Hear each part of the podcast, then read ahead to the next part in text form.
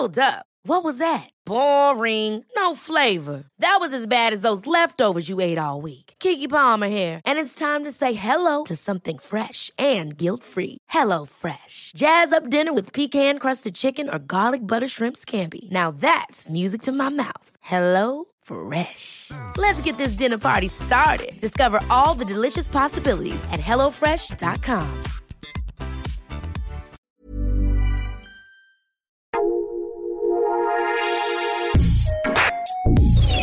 Escucha la opinión de Sergio Sarmiento, quien te invita a reflexionar todos los días con la noticia del día. Nunca podremos enfrentar una enfermedad como el COVID-19 si no la conocemos realmente y el problema es que la información que tenemos es contradictoria, no nos permite conocer realmente el número de contagios ni el número de muertes. El problema no es solo de México, aunque las cifras mexicanas son particularmente malas.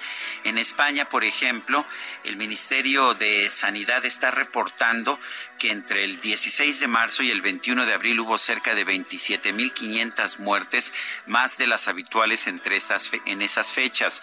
En ese periodo, 21.645 de los decesos fueron atribuidos al COVID-19, pero hay más de 6.000 muertes que otros años no se producen, pero que no están atribuidas al coronavirus. Y esto se debe a que muchas muertes simple y sencillamente no se clasifican como de coronavirus, pero sí lo son.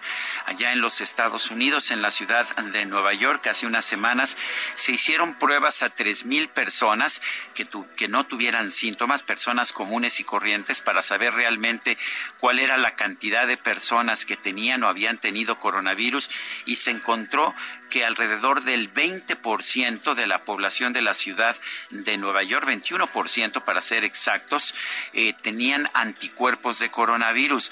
Esto significaría que 2.7 millones de residentes de la ciudad de Nueva York tienen o han tenido la enfermedad. Es una cifra casi igual a la que se está estimando ahí en el mundo en la actualidad. Esto significaría que habría muchos más contagios de coronavirus de los que se pretende. También la Universidad de Stanford hizo una prueba similar en el condado de Santa Clara, allá en California, y encontró que el número de personas con anticuerpos de coronavirus era entre 50 y 80 veces más que los casos confirmados.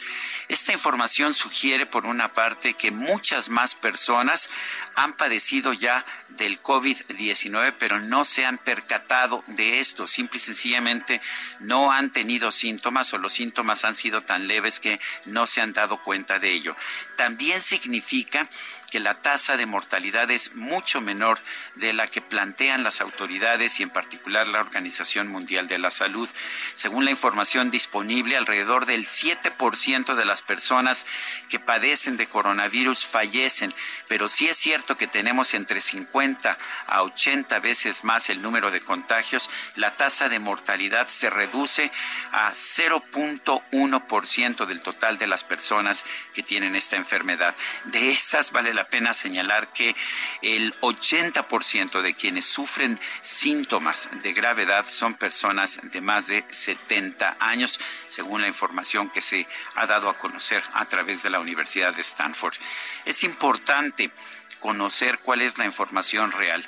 Una enfermedad de este tipo no se trata con dogmas ideológicos, no se trata culpando al neoliberalismo del coronavirus. La única forma realmente de conseguir protección para todos es entender la información que hay y la información lo que nos está diciendo es que somos muchos más los que nos contagiamos o los que se contagian del COVID-19, pero también Afortunadamente que la tasa de mortalidad es mucho menor de lo que se había pensado.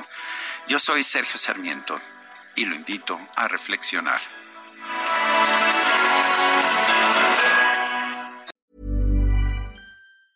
Ever catch yourself eating the same flavorless dinner three days in a row? Dreaming of something better? Well, HelloFresh is your guilt-free dream come true, baby. It's me, Kiki Palmer. Let's wake up those taste buds with hot, juicy pecan crusted chicken or garlic butter shrimp scampi. Mm. Hello Fresh. Stop dreaming of all the delicious possibilities and dig in at HelloFresh.com. Let's get this dinner party started.